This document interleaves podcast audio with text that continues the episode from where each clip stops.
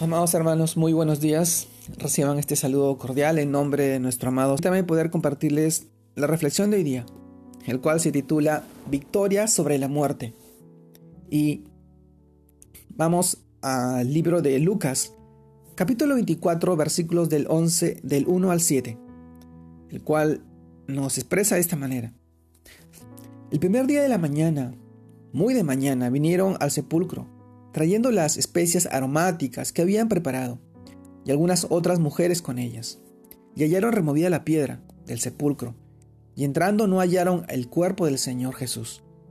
Aconteció que estando ellas perplejas por esto, y aquí se pararon junto a ellas dos varones con vestiduras resplandecientes, y como tuvieron temor, y bajaron el rostro a tierra, les dijeron, ¿por qué buscáis entre los muertos al que vive? No está aquí, sino que ha resucitado. Acordaos de lo que os habló cuando aún estaba en Galilea, diciendo, es necesario que el Hijo del Hombre sea entregado en manos de hombres pecadores, y que sea crucificado, y resucite al tercer día. Lucas capítulo 24, verso del 1 al 7. Amado hermano, el tema de hoy día, victoria sobre la muerte. Y esto nos lleva a esta reflexión Amado hermano, ¿por qué buscan entre los muertos al que vive? Es la pregunta del ángel a las mujeres que habían oído el, que habían ido al sepulcro. Y es la pregunta que nos debe llevar a reflexionar el día de hoy. Evidentemente Cristo resucitó, ahora vive y está a la derecha de Dios Padre. Pero eso, ¿qué significado tiene para nuestra vida? Esa victoria de Cristo sobre la muerte, ¿por qué es tan importante para mí que soy su seguidor. Indudablemente la victoria también es nuestra gracias, es nuestra gracias a su obra y a nuestra fe en Él. Así que ahora reflexionemos y también reflexionaremos en algunos de ellos. Primero, Cristo al haber resucitado de los muertos nos ha dado victoria sobre la muerte. En el libro de Romanos capítulo 5 verso del 8 al 9 dice, Mas Dios muestra su amor para con nosotros en que siendo aún pecadores, Cristo murió por nosotros. Pues mucho más estando ya justificado en su sangre, por él seremos salvos de la ira. Esto significa que Cristo, al haber muerto por nosotros, nos ha librado de una condenación eterna, al lado del enemigo con Satanás, y nos ha dado la seguridad de una vida eterna con Dios. Amado hermano, en segundo lugar, Cristo, al haber resucitado de los muertos, nos ha dado victoria sobre el pecado y las, y las consecuencias del pecado. En el libro de 2 de Corintios, capítulo 5, verso 21, dice, al que no conoció pecado, por nosotros lo hizo pecado, para que nosotros fuésemos hechos justicia de Dios en él. Es decir, al haber llevado nuestros pecados en su cuerpo sobre la cruz, Cristo nos ha hecho justo delante de Dios, justo delante de Dios.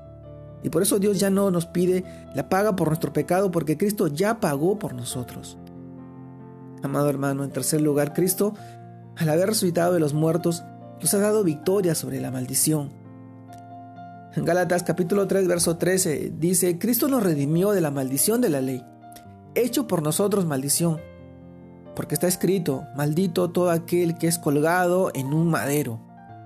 Lo que quiere decir que al haber muerto en la cruz, Cristo asumió esa maldición que era para nosotros por haber quebrantado la ley, para que ahora nosotros seamos y gocemos de la bendición de Dios por la fe en Cristo, en Cristo Jesús.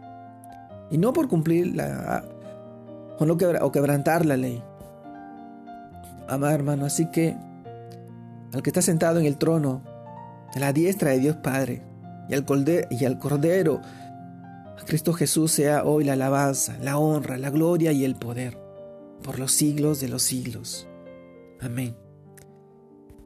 Este tiempo nos ayuda a reflexionar sobre la victoria sobre la muerte de nuestro amado Señor Jesucristo. Y hoy, hoy todos podemos tener acceso a esa victoria. Él venció a la muerte, nos libró del pecado y la condenación a la cual todo el mundo entero hoy está atrapada, perdida, y engañada por el enemigo. La victoria de la muerte solamente se logra a través de Jesús, a través de nuestro amado Señor. Él está esperando y recibiéndote. Todo aquel que Él recibe, lo hace su Hijo, le da salvación y vida eterna, porque la salvación y la vida está en su palabra. Él dijo, yo soy el camino, la verdad y la vida, una vida eterna.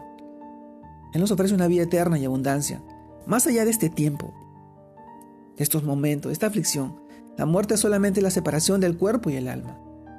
El alma que cree y confiesa a Jesucristo como su Señor y su Salvador tiene vida eterna, tiene vida en abundancia. Y este es el tiempo de poder acercarnos a Él, de ser glorificados con Él, con cuerpos nuevos para el tiempo de la ida y la redención de cada uno de nosotros. Y hoy te animo a que tú puedas buscar de Él cada día, cada mañana, y ser bendecido con su palabra, en oración, meditación, reflexión de su palabra y todo lo que estamos viviendo. Ayudémonos cada uno a poder fortalecernos en la palabra de Dios y ser de bendición para la vida de nuestros hijos, de nuestra familia, de nuestros seres queridos. Te mando un fuerte abrazo en este tiempo, este día de domingo familiar, que tú puedas pasar con tu familia y compartir un poco de la palabra de Dios, que es vida para nosotros y para cada uno de tus seres queridos. Te mando un fuerte abrazo. Dios te guarde y te bendiga. Saludos a todos mis hermanos. Bendiciones.